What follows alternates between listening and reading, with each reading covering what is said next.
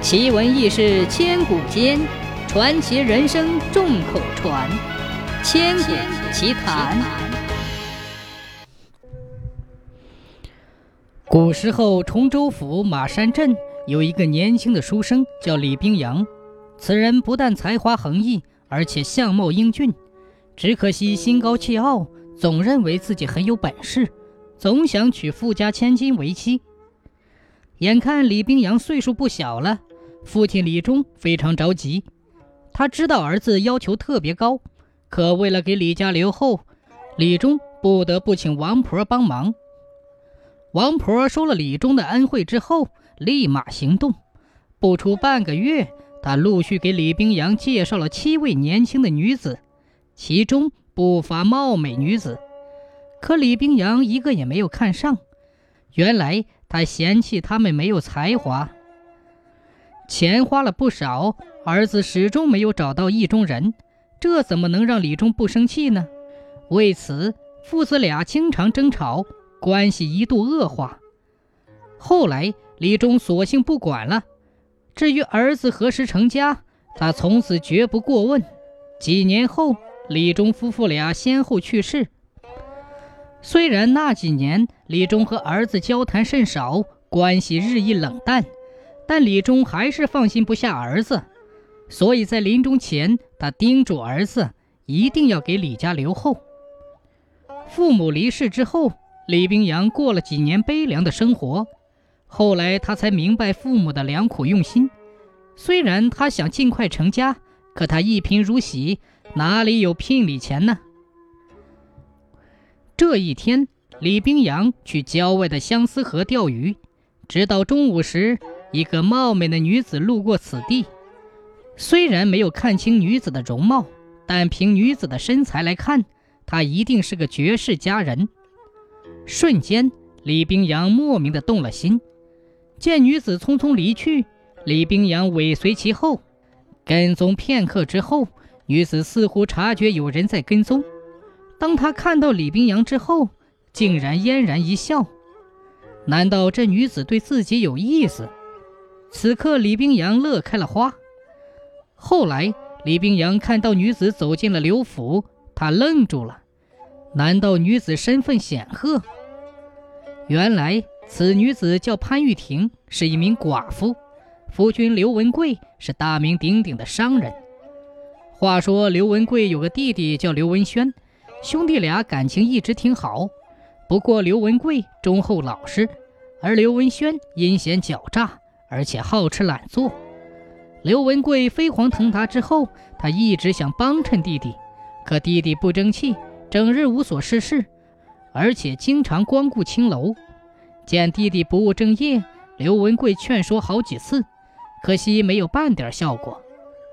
刘文贵没有办法，干脆拿钱来养着弟弟，只要求弟弟不给他惹是生非。后来，刘文贵娶了潘玉婷，虽然有了家室。但他和弟弟仍住在一起，而潘玉婷当家之后一直善待小叔子。可惜天有不测风云，五年后刘文贵暴毙而亡，潘玉婷成了寡妇，苦苦支撑刘家。自从刘文贵不在了，刘文轩越来越不安分。原来他一直惦记着哥哥的家产，总想将嫂嫂撵出刘府。好在潘玉婷精明能干。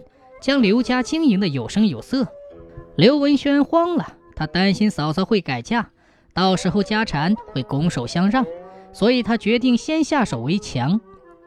哪知潘氏十分强势，不许刘文轩染指生意，因为刘文贵临终前立下规矩，不许弟弟插手刘家的生意，不然就撵出刘府。话说李冰阳邂逅潘玉婷之后。几乎每天晚上，脑海中就会浮现出潘氏的身影，长久下去，导致他茶饭不思。李冰阳知道潘寡妇的身份尊贵，不敢奢求能娶到潘氏，只求每天能远远的看潘氏几眼。终于，机会来了，刘府招女佣。为了接近潘氏，李冰阳不惜男扮女装，混进了刘府。并且成功的成了潘氏的贴身丫鬟，跟着潘氏半年多，李冰阳陆续了解了刘府的秘密，尤其是刘文轩的野心。他知道刘文轩为了得到刘家的产业，定会对潘氏下死手。果然，那天晚上，刘府一片漆黑，众人都进入了梦乡。就在此时，一个身影鬼鬼祟祟地来到了潘氏的门前，将房门锁死，然后点燃了几捆干柴。很快，潘寡妇就被火海包围了。尽管仆人纷纷赶来，可刘文轩恶狠狠地盯着仆人，吓得他们不敢上前。突然，一个女丫鬟冲进了火海，最终将潘氏救了出来。此人正是男扮女装的李冰阳。看到潘氏安然无恙，刘文轩气急败坏，是这个丫鬟坏了自己的好事，瞬间起了杀心。第二天早上，潘氏打算重谢恩人，却得知恩人溺水在后院荷花池。潘玉婷觉得丫鬟之死颇为蹊跷，尤其得知恩人竟是穷书生李冰阳后，她想着自己对不起李公子，让他丢了性命。想了一宿，最终潘氏去衙门报了案。后来经衙门调查，查明刘文轩乃是真凶。后来刘文轩被绳之以法，而潘氏厚葬了李冰阳。每年忌日，潘氏会亲自去拜祭。那年的清明节，潘氏祭拜亡夫后，依旧在那条小河边遇到了一位英俊的书生，而他竟和李冰阳有七分像。难道这就是缘分？